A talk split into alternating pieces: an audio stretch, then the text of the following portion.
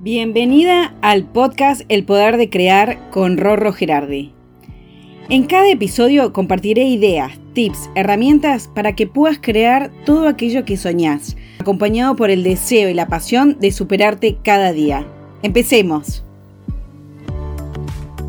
¿En qué momento de nuestra vida perdimos la capacidad de soñar? Hay un punto en la vida de la mayoría de las personas que esa inocencia con la que nacemos y la sabiduría espiritual de saber que tenemos el poder de manifestar todo cuanto queramos, se desvanece. Por el deber ser, por lo que nos dicen nuestros padres, la escuela y la sociedad misma. Perdemos ese poder interior de confiar en nosotros mismos, de ir más allá de nuestros propios límites. Entonces empezamos a obedecer, a acatar órdenes, todo se convierte en hacer para cumplir con las expectativas de la sociedad y la familia que tienen sobre uno mismo. Y cuando alguien te pregunta, ¿qué te gustaría para tu vida? Respondemos, no sé. O peor aún, respondemos robotizados lo que se espera, un trabajo seguro. Y en realidad, muy en el fondo, sí sabes lo que querés, pero no te animás. Por vergüenza o por miedo, a decir lo que realmente deseas y no lo que necesitas. Tu ser interior te grita desde adentro, quiero ser libre, quiero trabajar de lo que amo, quiero viajar o lo que sea que te diga. Pero seguimos poniendo el foco en la necesidad por sobre el deseo y cometemos la peor atrocidad, amordazar a nuestro ser interior para no escucharlo. El tema está que en la medida que nos olvidamos de soñar, de desear, nos vamos apagando un poquito más cada día.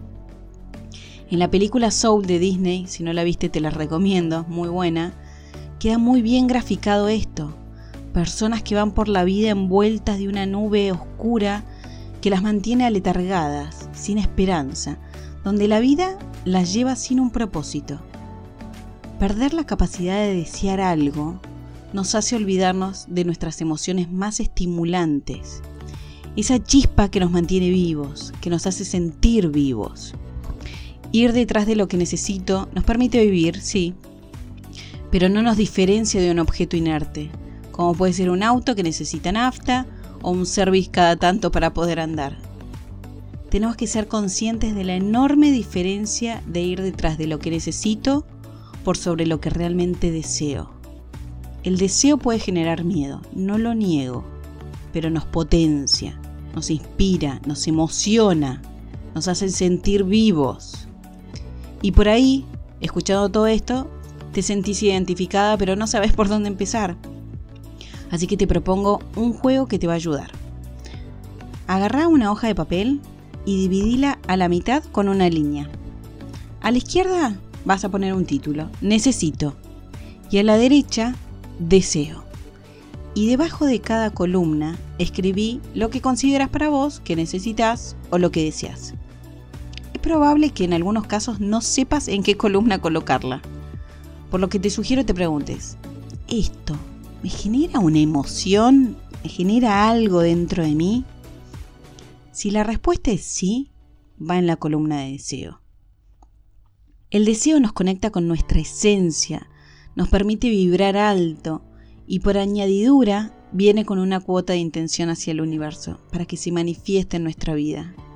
Para que nuestros deseos se conviertan en realidad, primero tengo que tener en claro que necesito creer que es posible que llegue a mi vida. Y después, armar un plan, que en muchos casos ni siquiera es necesario actuar, solo será importante tener el foco puesto en ello. Espero que te haya gustado este episodio, que te haya dado un poco más de claridad. Y si te surge alguna duda o querés dejarme algún comentario, te invito a hacerlo a través de mi cuenta de Instagram, en donde estoy como Rorro Gerardi. Te mando un fuerte abrazo y recordá que vos tenés el poder de crear la vida de tus sueños. Hasta la próxima.